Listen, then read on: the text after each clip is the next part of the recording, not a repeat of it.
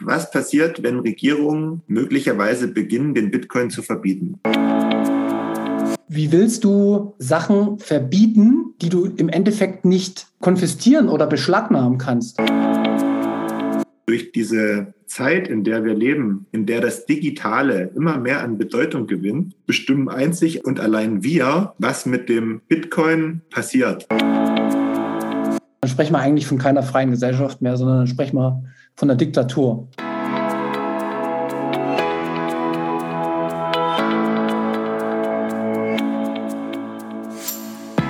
Hallo liebe Leute, bekanntlich führen viele Wege nach Rom.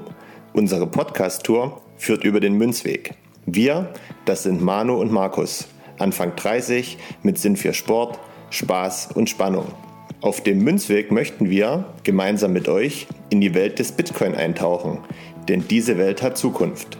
Einer kennt sich aus, einer nicht. Viel Spaß beim Podcast von Dummies für Dummies.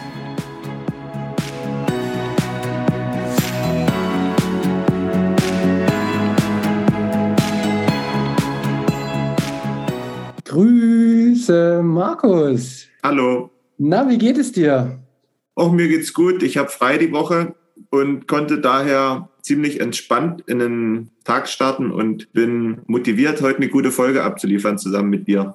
Bin auch jede Woche motiviert und äh, freue mich auch immer riesig auf die Folge. Gibt es sonst noch irgendwelche Sachen, die dich die Woche beschäftigt haben oder sowas, um nochmal kurz so eine Ein Einführung zu bekommen?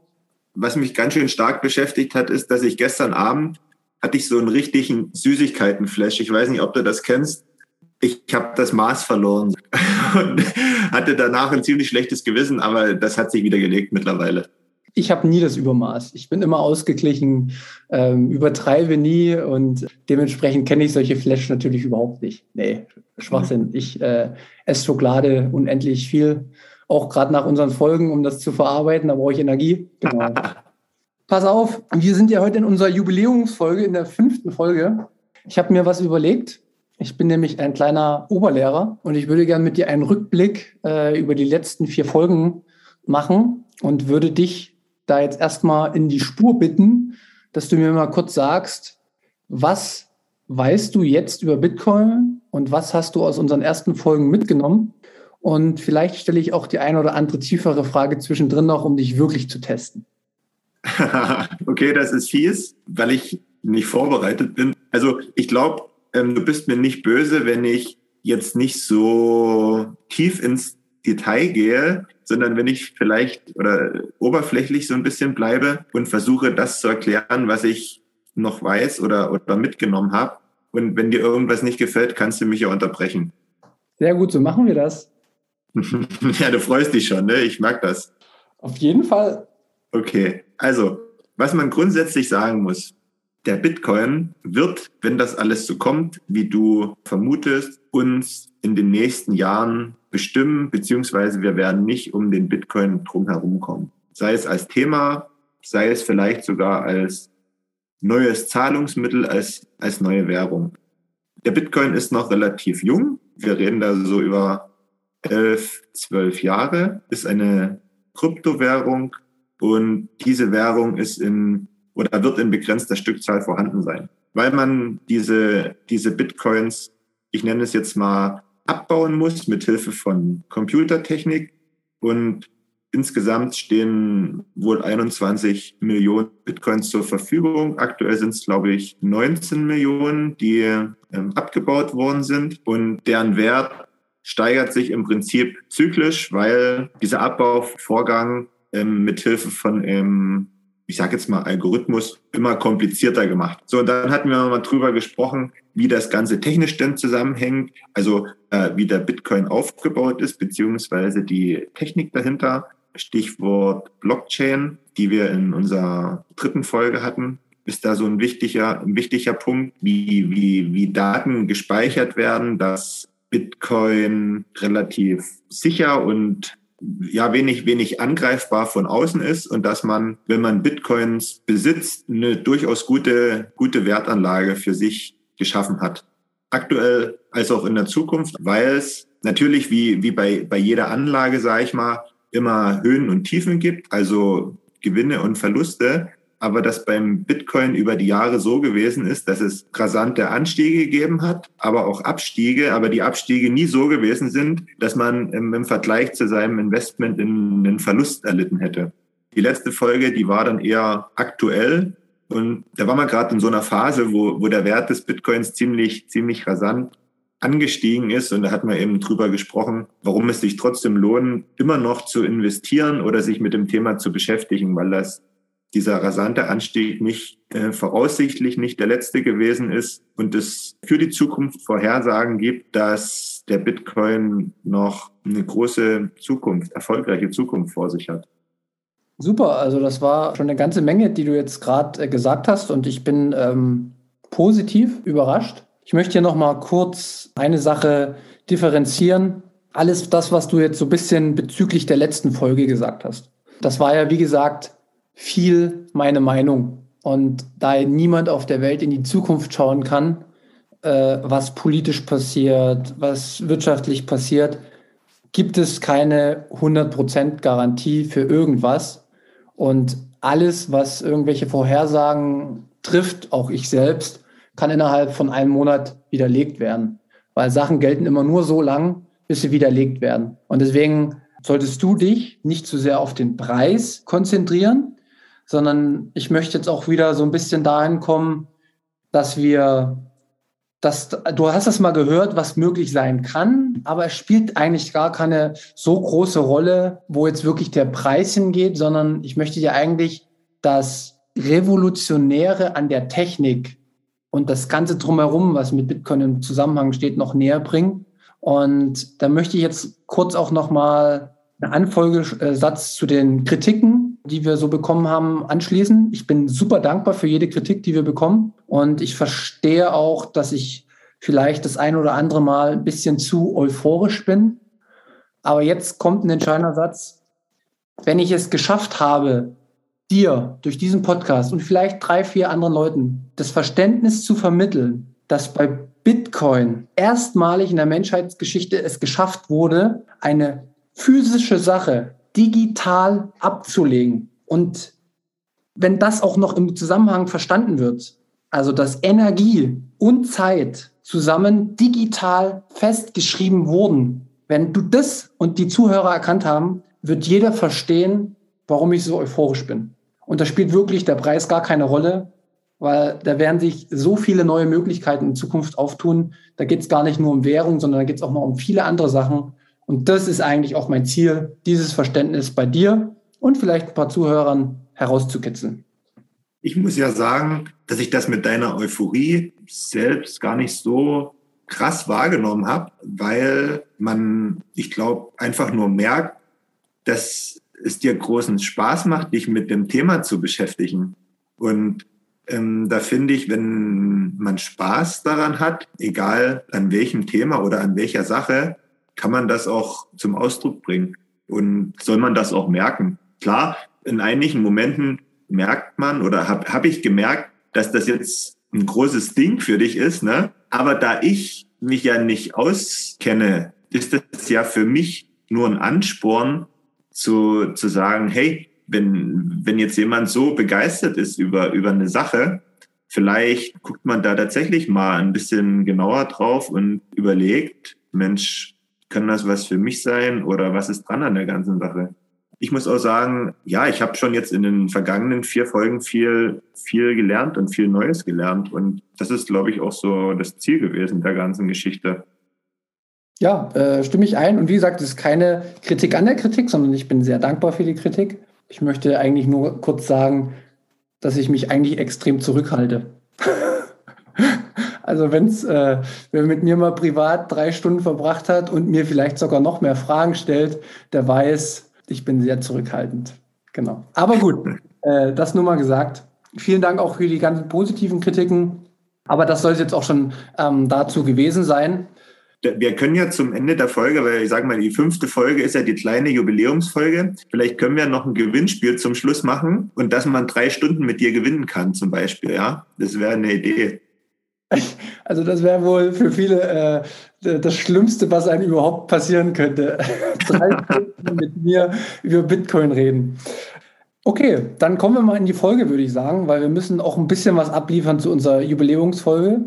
Und wir wollen auch auf das, was wir letzte Folge gesagt haben, eingehen. Und zwar haben wir unseren ersten Comment. Genau, wir haben ja letzte Folge aufgerufen, dass ihr doch mal kommentieren sollt oder uns schreiben sollt, ob ihr euch möglicherweise ein Thema wünscht für die fünfte, also für die heutige Folge. Und wir haben uns natürlich gefreut über jeden Kommentar, egal über welche Plattform der gekommen ist. Und am Ende haben wir uns für ein Thema entschieden. Und zwar haben wir das bei Instagram bekommen, und zwar von FIMA84. Und sie fragt, was passiert, wenn Regierungen beginnen, den Bitcoin zu verbieten? So, das wird das Thema der heutigen Folge sein. Und jetzt hoffe ich für mich und für euch alle, dass sich Manu gut darauf vorbereitet hat. Ja, äh, ich hoffe es auch. Ich habe mich natürlich vorbereiten müssen und da habe ich Folgendes festgestellt. Also mit dem Thema habe ich mich persönlich auch schon beschäftigt äh, und das wird auch immer wieder noch eine Rolle spielen, weil Bitcoin halt immer größer wird und jetzt irgendwann auch die Regierungen und die Länder weltweit darauf aufmerksam werden. Und ich möchte jetzt mit Folgendem anfangen. Bezug nehmend auf die letzte Folge, als ich dir am Anfang was gesagt habe, Scholle, was bedeutet Bitcoin, wenn man Bitcoin besitzt und es richtig macht? Welche super Eigenschaft hat Bitcoin dann? Dass man nur mit Kraft seiner Gedanken Herr über seine Bitcoins sein kann. Sehr gut. Du kriegst eine Eins mit Sternchen. Klasse. Also bin ich echt stolz auf mich, weil ich gerade Angst hatte, was jetzt für eine Frage kommt. Von dem Wissensstand ausgehen, ist es rein theoretisch und daraus folgend auch äh, praktisch nicht möglich, dass der Bitcoin in Gänze verboten wird. Denn wie ich ja letzte äh, Folge schon gesagt habe, der Staat müsste meine Gedanken kontrollieren und das kann er nicht. Und wenn ich dir mit meiner Cold Wallet auch Bitcoin auf deine Cold Wallet lade, dann hat er so gut wie keine Einwirkmöglichkeit. Natürlich kann er das Internet kontrollieren in China kriegt das wahrscheinlich viel, viel besser hin, weil die insgesamt einen riesen Überwachungsapparat haben. Aber die Frage, die sich daraus ergibt, ist, in welchem Land leben wir dann, wenn die Überwachung so ins kleinste Detail bis nach Hause geht und jede Internetseite und alles, was du tust und machst, äh, verboten wird oder darauf überprüft wird, ohne irgendeinen Anhalt zu haben, dann sprechen wir eigentlich von keiner freien Gesellschaft mehr, sondern dann sprechen wir von einer Diktatur. Also die Frage ist ja, was passiert, wenn Regierungen möglicherweise beginnen, den Bitcoin zu verbieten? Jetzt kann das ja aber sein, dass die sagen, wir verbieten den Bitcoin. In dem Moment wird das Ganze vielleicht ein Stück entwertet, beziehungsweise ist es nicht mehr legal. So. Und wenn man das unter dem Punkt betrachtet, dass es nicht mehr legal ist, was wird denn dann daraus? Genau. Weil dann würde sich ja jeder in irgendeiner Art und Weise, ja, jetzt vielleicht nicht direkt mega strafbar machen, aber es ist schon irgendwie so ein Geschmäckle dabei. Also du hast ja dann aber, äh, das ist jetzt super die Diskussion, die können wir jetzt auch führen und die soll auch ein bisschen Ausblick geben, worauf wir in Zukunft auch kommen. Das sind ja alles auch so ein bisschen spieltheoretische Ansätze. Also Spieltheorie kommt aus der Wirtschaftswissenschaften. Ganz kurz erklärt, man hat einen Mensch an sich, der äh, trifft bestimmte rationale Entscheidungen und dann wirft man die Menschen zusammen in ein soziales Umfeld und dann trifft halt der Mensch in dem sozialen Umfeld eine Entscheidung. Und äh, solche Sachen werden genommen, um so ein bisschen ähm, die Handlungsweisen der Menschen in Zukunft bei bestimmten Dingen vorherzusehen. Und solche spieltheoretischen Ansätze gibt es in dem Fall auch. So, das ist schon mal der erste Punkt.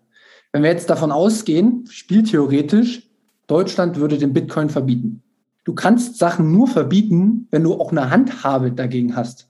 Wie willst du Sachen verbieten, die du im Endeffekt nicht konfiszieren oder beschlagnahmen kannst? Also das, der, der Staat macht sich dadurch unglaubwürdig, weil er kann es natürlich versuchen zu beschlagnahmen, aber er, er kriegt es rein, rein, rein technisch, bekommt er es im untersten Detail nicht hin, weil da habe ich noch nicht von gesprochen, aber du, du brauchst doch nicht mal eine Wallet, die reicht ein Stück, Stück Papier um dir deine äh, Sachen herzuarbeiten. Und wie gesagt, du kannst Gedanken nicht festnehmen. Und ich habe mir dann halt auch schon die Frage gestellt, was ist, wenn der Staat dann zu mir kommt und sagt, ich möchte die äh, Wallet haben? Dann kann ich ihm die Wallet geben, aber da hat er die Bitcoins noch nicht. So, und dann muss auch, das muss vor Gerichten auch bestehen. Der hat dann die Wallet, aber die Bitcoins noch nicht, weil die Bitcoins nochmal wo dann liegen? Die Bitcoins liegen auf der Blockchain. So wie ich es letzte Folgen beschrieben habe, jeder, der das äh, auf seinem Wallet hat, hat im Endeffekt in dem Wallet nur den Schlüssel. Und der Schlüssel ist ganz runtergebrochen durch Passwörter gesichert. Und die Passwörter hast du. Jetzt kann es natürlich sein, dass du die aus Sicherheit irgendwo aufgeschrieben hast und die kommen in deine Wohnung und nehmen das. Aber das musst du dir auch wieder vorstellen. Das müssten die bei jedem Haushalt in ganz Deutschland machen. Und die bräuchten am Ende ja noch dann dieses letzte entscheidende Passwort, was nur du hast. Genau, ja. aber das ist ja diese Eigenverantwortung. Ich bin mir schon sicher, dass man sich das irgendwo aufschreibt und dann muss man das halt gut verstecken und vielleicht nicht direkt neben der Box oder sowas. Äh, verstehst du? Also ja. man muss dann schon, klar hat der Staat immer Möglichkeiten, aber das ist nicht so zu sehen wie das Goldverbot früher, wo die USA gesagt haben äh, in den 70er Jahren so, Gold ist jetzt für den äh, Normalo verboten, hat bitte jeder abzugeben, weil da war Gold auch oftmals in Banken gelagert. Und an die Banken bist du rangekommen. Aber jetzt kriegt ja jeder einzelne Person die, die Möglichkeit, seinen Besitz selbst zu verwalten. Und das ist ja eben die Verantwortung, die neu für jeden Einzelnen kommt, aber die halt auch schützt. Wenn man jetzt, oder wenn ich jetzt nochmal diese Spieltheorie aufgreife, wir nehmen jetzt mal an, wir hatten das ja ganz am Anfang mal besprochen, dass irgendwann auch mal so ein Startpunkt für das Internet gewesen ist. Niemand konnte vorhersehen, wie sich das entwickelt und wie wichtig das wird. Ne? Den gleichen hm, Stand haben wir jetzt in Sachen Bitcoin. Jetzt könnte es ja aber theoretisch, nur theoretisch sein, dass der Staat oder Staaten das jetzt nicht so toll finden, ne? dass das so, eine, so, ein, so ein abgeschlossener Raum ist, dass die da keinen Zugriff drauf haben. Das ist ja durchaus möglich und auch realistisch. So, könnte das denn dann nicht aber auch sein, dass man irgendwann in der Zukunft dann so eine Art Deal macht zwischen Staat und wem auch immer, wo gesagt wird, wir, wir können nicht richtig ran, aber damit ihr damit arbeiten könnt, also ihr sind die, die Menschen und wir, der Staat, ähm, müssen wir jetzt eine Lösung finden, damit beide Seiten zufrieden sind. Und dann hätte man ja schon wieder so eine Art Eingriff. Genau, Joel, das ist ein bisschen genial, was du gerade sagst, weil du beschreibst eigentlich punktgenau die aktuelle Situation. ja, das ist Zufall jetzt. Ne? Also ja. Ich weiß, dass es Zufall ist. Ich, äh, ich bin immer wieder verblüfft, äh, wie du äh, Sachen äh, auf den Punkt bringst. Wir befinden uns gerade in der Situation, dass sehr, sehr viele Firmen einsteigen wollen. In den USA gibt es, glaube ich, mittlerweile acht oder zehn. Ich gucke nochmal genau nach, macht mich wieder nicht fest an den Zahlen, aber es gibt sehr, sehr viele Fonds, die in Bitcoin investieren wollen, müssen, weil es ganz viele Anleger gibt, die da auch rein wollen in den Markt. Und der Staat muss jetzt Regulatorik finden, dass das halt zugelassen wird, aber unter, unter sage ich mal, ein bisschen nicht so wilden, wilder Westen mäßig, sondern dass es da so ein paar Einflüsse gibt. Okay, wir wissen, wir können es nicht verbieten, aber wir, wir bringen so ein paar Regeln rein. Das nennt sich zum Beispiel das äh, KYC-Verfahren, also Know Your Customer. Bedeutet, dass man halt seine Daten hinterlegen muss und dass äh, der Staat so ein bisschen über die Exchange-Plattform nachempfinden kann, wer welche äh, Bitcoins gekauft hat. Und das ist, das ist schon am, am, das ist schon da. Also in Deutschland kommst du, glaube ich, nicht mehr groß an Bitcoins ran, ohne dass du deine Daten rausgibst.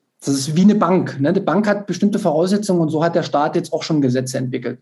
Und da bin ich auch gar nicht so jetzt, wo ich sage, Mensch, das ist jetzt das Schlimmste, was auf der Welt passiert, sondern es ist eigentlich so ein bisschen das Gegenteil. Es bringt so ein bisschen Rechtssicherheit in den Raum, zumindest bei uns. Aber wie gesagt, wenn man wieder in Diktaturen lebt, wenn man das wieder in äh, Afrika oder in, weiß ich, ich nehme Nordkorea halt immer so gern, die fänden das wahrscheinlich nicht so gut, wenn der Staat dadurch die Daten und so alles kennt. Deswegen muss man da immer so ein bisschen, das ist so ein bisschen, ja, man muss ein Mittelmaß finden. Aber jetzt komme ich mal zu der entscheidenden Frage. Was ist denn, wenn Bit, äh, Bitcoin durch Staaten verboten wird? Gehen wir doch mal in die Beispiele rein. Es gibt Staaten, die haben versucht, Bitcoin zu verbieten. Welcher? Ja, genau, habe ich mir hier alles rausgesucht. Und zwar Nigeria hat eine extrem äh, inflationierende Währung und dementsprechend sind da viele, viele Bürger ausgewichen auf Kryptowährung. Nicht nur auf Bitcoin, auch Monero, auch andere Sachen. Und der Staat hatte nicht mehr so richtig Einfluss drauf und hat dann gesagt, so, ab heute ist es verboten. Jetzt Frage an dich. Was ist passiert aus deiner Sicht? Na, möglicherweise ist die, die normale Währung in der Wert in den Keller gegangen und der Bitcoin gestiegen. Äh, das war halt die Reaktion, weil der, Staat nicht mehr so richtig die Kontrolle hatte über die Leute, dadurch, dass er sonst immer die äh, Leute durch eine hohe Inflation so ein bisschen enteignet hat, hat man halt bei äh, Bitcoin eher die Sicherheit als Einzelner gehabt, dass man größere äh, Möglichkeit hat, seine Besitztümer selbst zu verwalten. So, und das hat er dann verboten. Und jetzt will ich eigentlich, wo ich eigentlich darauf hinaus wollte, ist, das Ergebnis davon war, dass es Nigeria überhaupt gar keine Möglichkeit hatte, so richtig das zu kontrollieren, außer über die Exchange-Plattform. Und was haben die Leute aber gemacht? Die haben genau das gemacht, was ich dir gerade gesagt habe. Die haben Peer-to-Peer viel mehr miteinander gehandelt. Also die haben, so wie ich es dir gesagt habe, von Wallet zu Wallet miteinander gehandelt, ohne dass da jemand dazwischen war, was nachvollziehbar war. Und somit hatte der Staat keine Kontrolle mehr. Und was ist passiert außerdem? Die Adoption von Kryptowährung ist nach oben gegangen. Also die Leute haben sich dann sogar noch viel mehr damit beschäftigt, weil auf einmal, hey, wieso verbietet es der Staat? Will da wissen, warum der das überhaupt macht? Und das Ergebnis war, dass Nigeria das Bitcoin-Verbot aufgehoben hat, weil es keine Möglichkeit hatte, das so richtig zu machen. Es hat sogar den Bitcoin gefördert. Das ist eigentlich das, was passiert ist. Pass auf, bevor du eine Frage hast, eins noch. Es gibt auch andere Staaten, da ist genau das Gleiche passiert. Indien hat ein Verbot gehabt, hat auf einmal dann festgestellt, na Mensch, das ist schwierig umzusetzen und ich weiß nicht, ich muss da nochmal genau gucken, das war, glaube ich, ein Monat oder zwei Monate später, haben sie es wieder aufgehoben. Also es gibt die Versuche, aber was halt auch wahrscheinlich dann unsere Regierung und auch Europa und USA schon längst erkannt haben, es ist nicht umsetzbar. Also kann man dann sagen, die normale Währung bleibt dann im Prinzip unberührt, die wird einfach links liegen gelassen von den Nutzern und die konzentrieren sich auf Bitcoin, investieren ihr Geld in den Bitcoin und wickeln alles, sage ich mal, in einem abgeschotteten Space untereinander ab, ohne dass jemand Zugriff hat. Und dann bleibt dem Staat gar nichts anderes übrig, als zu sagen, ja Mensch, wenn die das jetzt so machen, bevor wir die in Anführungszeichen alle verlieren, dann können wir es auch gleich freigeben. Im Endeffekt ist es jetzt wieder frei. Die, die Leute können jetzt wieder damit äh, handeln auch. Und das ist das, was ich auch dir zu verstehen geben möchte. Du entscheidest, was für dich Wert hat. Für dich hat der Euro Wert, weil es ganz, ganz viele in Europa nutzen und weil es in der Vergangenheit so gewesen ist. Für uns hat Gold den Wert, nicht weil es jetzt irgendeine, es ist Metall, aber den Wert bestimmst du selbst. Wenn es für dich den Wert hat, hat es für dich den Wert. Und umso mehr Menschen für sich feststellen, okay, pass mal auf, da ist irgendwie Energie und Zeit digital abgespeichert, und das ist wirklich sehr, sehr, sehr, sehr schwierig angreifbar bis fast unmöglich. Also das hat Bestand über Jahrhunderte, es kann Bestand über Jahrtausende haben. Und keine zentrale, zentraler Punkt kann das verändern. Gibt mir persönlich eine Ultrasicherheit. Und wenn wir, das ist, das spielt da alles mit rein. Das musst du verstehen. Du für dich selbst entscheidest, was für dich einen Wert hat. Und kommen wir zum nächsten Punkt. Es gibt Länder, wie El Salvador, liegt in äh, Mittelamerika, Südamerika, irgendwo da, die machen jetzt Bitcoin zum offiziellen Zahlungsmittel. Jetzt kannst du überlegen. Vorreiter. Genau, es sind Vorreiter. Warum sind sie Vorreiter? Weil sie äh, den Dollar vorher hatten, also den amerikanischen Dollar. Und der hat aufgrund ja, der wirtschaftlichen Unterschiede, wie das genau alles zusammen, weiß ich nicht, aber auf jeden Fall haben die Probleme gehabt, dass Leute, die in den USA arbeiten, die haben Geld verdient und die wollten Geld nach El Salvador zu ihren Familienangehörigen schicken. Und die haben teilweise bis zu 50 Prozent Gebühren. Und äh, die Inflation hat da auch noch eine, Rolle gespielt. Ihres erarbeiteten Geldes verloren. Und deswegen sind die eh schon vorher relativ viel auf Bitcoin umgestiegen, weil die halt einfach den Wert eins zu eins mit einer minimalen Gebühr, die bei Bitcoin auch entsteht, schicken konnten. Ja, und die Leute, die sich damit auskennen, haben dann einfach 50 Prozent gespart. So, und das macht einen riesen Unterschied. Und es ist jetzt der erste Versuch weltweit, wo der Dollar, der existiert da auch noch als Währung, neben Bitcoin offizielles Zahlungsmittel ist. Und dieser Versuch ist super spannend und entscheidend, weil dadurch wird sich zeigen, was den Menschen mehr wert ist. Also wo haben die mehr Vertrauen drin? wie gesagt, es gibt andere Länder wie Venezuela, äh, ähm, auch äh, Argentinien, viele äh, südamerikanische Länder, die haben die Leute, die da technisch natürlich einige Sachen einrichten müssen, auch schon angeschrieben. Die wollen das genauso machen, weil sie eine schwache Währung haben. Wir in Europa leben einfach nur in einem Umfeld, wo uns nicht bewusst ist, dass das bei uns auch mal sein könnte. Und die Geschichte, deswegen möchte ich mit dir auch irgendwann mal zu Geld kommen, Geschichte des Geldes, äh, wie verhält sich das über Jahrhunderte, hat gezeigt, dass keine Währung unendlich besteht und es immer wieder zu einer Nullstellung irgendwann kommt und eine Währungsreform kommen muss. Und ich persönlich finde das, was die letzten Jahrzehnte passiert ist, nicht gut. Ich habe erkannt, dass das ein Systemfehler ist, weil die Reichen werden immer reicher. Und das hat mit, aus meiner Sicht was mit dem, mit dem Geld zu tun, was immer erhöht wird. Und die Armen werden immer ärmer. Und aus meiner Sicht hängt das am Geld. Und jetzt habe ich ganz schön viel geredet, ähm, aber das musste mal raus. Ich glaube, ich kann jetzt die Eingangsfrage auch beantworten. Und du kannst ja dann am Ende einfach sagen, ob das so ist oder du berichtigst mich nochmal. Okay. Können Regierungen den Bitcoin verbieten?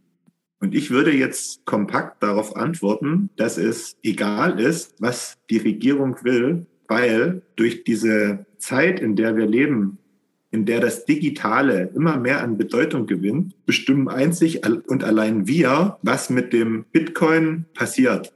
Ist die Nachfrage groß, kommt niemand drumherum zu sagen, hey, wir geben das frei, macht damit, was ihr wollt. Und ist die Nachfrage gering, sind die Angriffspunkte größer. Oder was sagst du dazu? Ich, äh, wie gesagt, ich, äh, ich mag deine Zusammenfassung. Du hast es super gut ausgedrückt.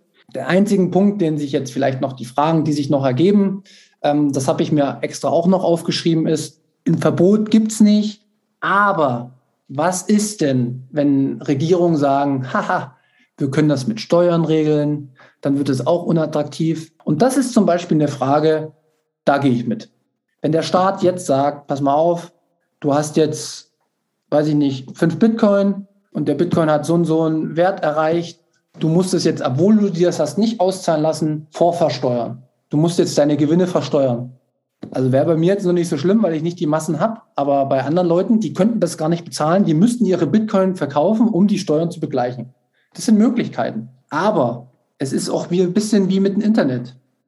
Jedes Land, was sich aktuell der Adoption des Bitcoins verschließt oder es verschlimmert, also der hängt im Bereich Kryptowährung die nächsten Jahre zurück weil die Entwicklung da nicht stattfindet.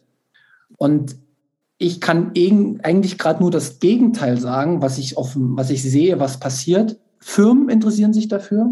Ich habe gestern wieder einen Artikel gelesen, dass Walmart äh, wieder eine, eine Ausschreibung für Personal für Kryptobereich ausgeschrieben hat. Ich, ich sehe, dass äh, in Deutschland der äh, Spezialfonds, den es gibt, den, der wird, sagen wir mal, ab gesehen von uns verwaltet. Da haben wir gar, kein, gar keine Möglichkeit daran zu verdienen. Die haben auch, ich glaube, vor, vor einem Monat oder so geöffnet, dass 20 Prozent dieser Spezialfonds in Krypto, in Bitcoin auch gehalten werden können. Also ich sehe eigentlich aktuell nicht die, das Verbot, sondern ich sehe die Adoption von immer mehr Leuten, von Banken, von großen Firmen, weil die kleinen Leute wie du und ich hingehen und sagen, pass mal auf, ich kaufe da, wo die ein gutes Angebot machen und ich möchte das haben. Ich möchte fünf Prozent von meinem Kapital, will ich als Sicherheit in Bitcoin haben. Und deswegen verstehe ich die Angst vor dem Verbot. Und es gibt, wie gesagt, die Risiken der Besteuerung, die kommen könnten. Aber das muss auch erstmal alles vor Gerichten halten. Und ähm, ich in Deutschland glaube an das Grundgesetz und ich weiß, was da drin steht. Und ich würde auch nicht den Weg scheuen, das vor ein Gericht einzuklagen. Bitcoin sind im Endeffekt nur Einsen und Nullen oder es ist im Endeffekt nur eine Schrift, eine Zahl. Wie kann ich das verbieten? Wenn ich das verbiete, müsste ich auch Bücher und weiß ich was, also verstehst du, wie ich das meine? Das bringt so eine ursprüngliche Frage mit sich. Wie gesagt, und das ist dezentral. Es gibt auch keinen, den du da einfach, wie bei anderen Kryptowährungen, gibt äh, feste Größen, die dahinter stehen, wo du sagen kannst, okay, ich kaufe jetzt die Firma auf und habe dadurch Kontrolle. Also das gibt es beim Bitcoin nicht und deswegen ist es für mich das sicherste und beste System. Und ein Verbot ist aus meiner Sicht gänzlich sowieso unmöglich, außer die ganze Welt einigt sich und sagt, wir schalten jetzt das Internet komplett ab. Jedes Land ist sich einig. Aber wenn das so kommt, dass sich jedes Land auf der Welt einig ist, dann haben wir für den Frieden auch ein bisschen was gemacht, muss man auch mal sagen. Das ist ein gutes Schlusswort. Entschuldigung, aber es gibt eigentlich kein perfekteres Schlusswort als das, was du jetzt gerade gesagt hast. Sehr gut, dann machen wir das so. Dann machen wir das als Schlusswort. Naja, weil, guck mal, das hat alles drin, das war quasi themenübergreifend. Ich darf ja auch mal einen guten Satz sagen. du kannst auch mehrere gute Sätze sagen, wenn dir welche einfallen. Das ist ja immer die Frage. Aber ich hoffe, beziehungsweise ich denke, dass die Frage beantwortet sein dürfte, wie die Entwicklung in, den, in der nächsten Zeit in kurzer oder in langer Sicht sein wird. Das weiß ja niemand. Das gilt es abzuwarten und zu gegebener Zeit im Endeffekt dann wieder neu zu bewerten. Aber erstmal würde ich sagen, ist das der Stand der Dinge und verständlich. Meine Sicht auf die Dinge ist, dass du das wirklich gut erklärt hast. Dankeschön, Markus, für das positive Feedback. Kommen wir nochmal wieder zu den wichtigen Sachen gleich noch für die nächste Folge. Wir wollen ja immer so ein bisschen einen Teaser für die nächste Folge geben. Haben sich irgendwie jetzt noch Fragen für dich ergeben, wo du sagst, Mensch, ich habe ja jetzt so einige Sachen wie Geld und Inflation und dies und das alles reingeworfen, wo du sagst, Mensch, ja, da muss ich jetzt rein, um das vielleicht noch tiefer zu verstehen? Oder ist es dir jetzt lieb, wenn ich äh, mal einen Vorschlag für eine Folge mache? Ich fände es ganz gut, wenn du das jetzt so ein bisschen bewertest und sagst, das müssten wir jetzt als nächstes besprechen, einfach weil das jetzt thematisch wichtig ist. Nee, okay, dann ähm, äh, suche ich ein Thema. Und zwar hatte ich das ähm, die letzten Folgen schon mal angesprochen. Wir sind jetzt so ein bisschen ja, mit unserer Jubiläumsfolge so ein bisschen an die Fragen eingegangen und jetzt möchte ich gerne auf den Pfad der Weisheit zurückkommen und möchte dir den Proof of Work erklären, was auch wichtig ist, um zu verstehen, warum andere Kryptowährungen vielleicht nicht die Lösung sind für Probleme. Da möchte ich mir eine komplette Folge für geben. Vielleicht reicht die nicht mal, aber nächste Folge Proof of Work. Freut euch drauf. Kannst du noch mal sagen, was das kurz, was das bedeutet, damit man irgendwie so einen Anhaltspunkt hat? Ja, äh, wir haben ja heute auch davon wieder gesprochen, dass das System sicher ist. Und ähm, es geht im Endeffekt um den Mining-Prozess, den ich da ein bisschen noch erklären muss. Und Proof of Work ist im Endeffekt Sicherheit durch Arbeit. Das steckt hinter dem englischen Wort. Und Sicherheit in das Bitcoin äh, Netzwerk und in die Blockchain kommt beim Bitcoin durch Energie und das möchte ich erklären. Und da gibt es auch viele, viele kritische Stimmen zu, die werde ich dann auch noch beleuchten. Also die kritischen Fragen werde ich stellen und beantworten. Äh, wird eine super, super interessante Folge. Gut, dann würde ich sagen, ist es das für heute gewesen. Ich möchte noch kurz darauf hinweisen, dass ihr uns unbedingt bei Instagram abonnieren müsst. Guckt bei YouTube rein, guckt bei Spotify rein. Wenn ihr da überall Münzweg eingebt, kommt ihr ziemlich sicher und ziemlich schnell auf unsere jeweiligen Plattformen. Das letzte Wort hast du heute, Manu, und deswegen sage ich schon mal Tschüss und bis nächste Woche. Ja, von mir auch nochmal der Hinweis auf vor allen Dingen Instagram werden wir jetzt ein bisschen mehr durchstarten dass ihr auch mal so ein paar Infos zwischendurch bekommt, dass ihr auch mal so seht, woher ich das wirklich so tagtäglich meine Infos nehme.